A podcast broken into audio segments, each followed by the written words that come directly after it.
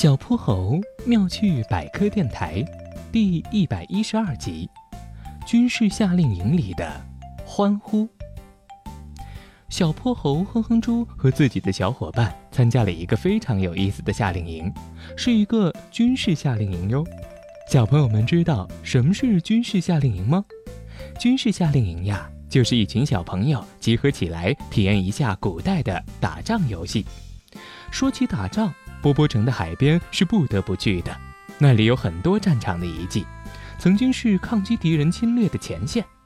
在一个傍晚，小泼猴和伙伴们登上了一个小小的山丘，山丘上不但有堡垒，还有古代的大炮，大炮的炮口正对着远处的江面，江面再往前就是一望无际的大海。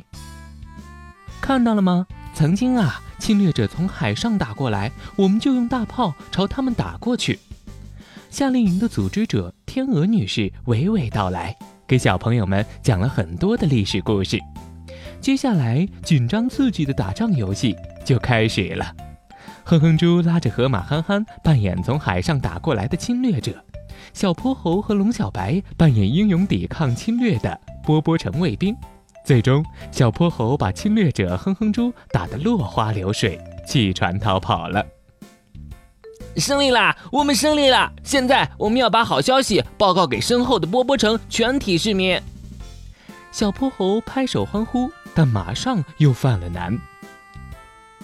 在古代，信息传递的那么慢，我们怎么才能把好消息最快的告诉给波波城全体市民呢？给，用这个。天鹅夫人递过来一个用纸糊成的像小桶一样的东西，小桶的提手上还放着一块蜡烛。来，让我们放孔明灯吧！孔明灯升起来，远处的波波城市民马上就知道我们胜利的好消息啦。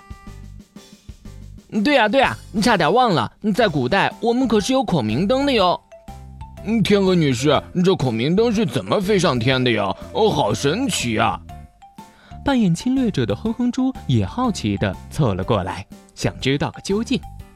这个呀，其实很简单，蜡烛一烧起来，灯笼里的空气就会受热膨胀，膨胀的热空气是比周围凉的空气更轻一些的，所以孔明灯就慢慢飘起来了。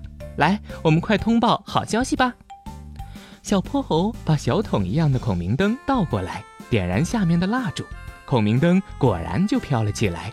然后大家又放飞了更多更多的孔明灯，海边的夜空中星星点点，一片灯火通明。参加夏令营的小朋友们全都一片欢呼。哦，我们胜利了！我们胜利了！侵略者被打跑喽！波波城的祖辈们曾经勇敢地抗击侵略者，小泼猴和夏令营的所有小朋友都感觉无比的骄傲。小泼猴妙趣百科，一天一个小知识。如果你喜欢小泼猴，想和我成为好朋友，一定记得点击订阅哦。同时，非常欢迎大家在节目下方留言，把心中的大问题、小问题告诉小泼猴，我们会从中挑出好玩有趣的来做解答和分享。被挑中问题的小朋友还会有一件小礼物送给你哟。